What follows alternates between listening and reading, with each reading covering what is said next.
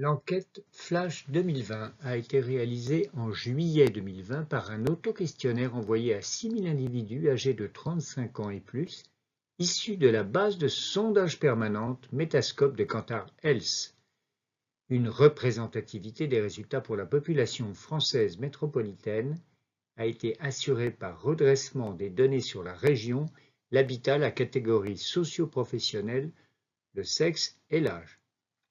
Le chiffre flash de ce numéro d'infotension concerne les moyens du suivi médical des hypertendus pendant le confinement du printemps 2020.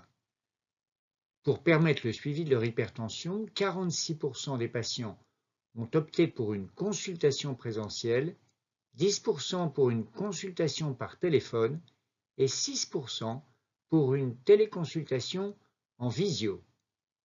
Ces chiffres montrent que pendant la Covid-19, les hypertendus et leurs médecins se sont adaptés pour ne pas interrompre leur prise en charge et la téléconsultation a fait ses débuts dans le parcours de soins des patients avec une hypertension artérielle. Pour consulter l'ensemble des résultats des études flash menées depuis 2001, rendez-vous à la rubrique Enquête flash sur le site frhta.org.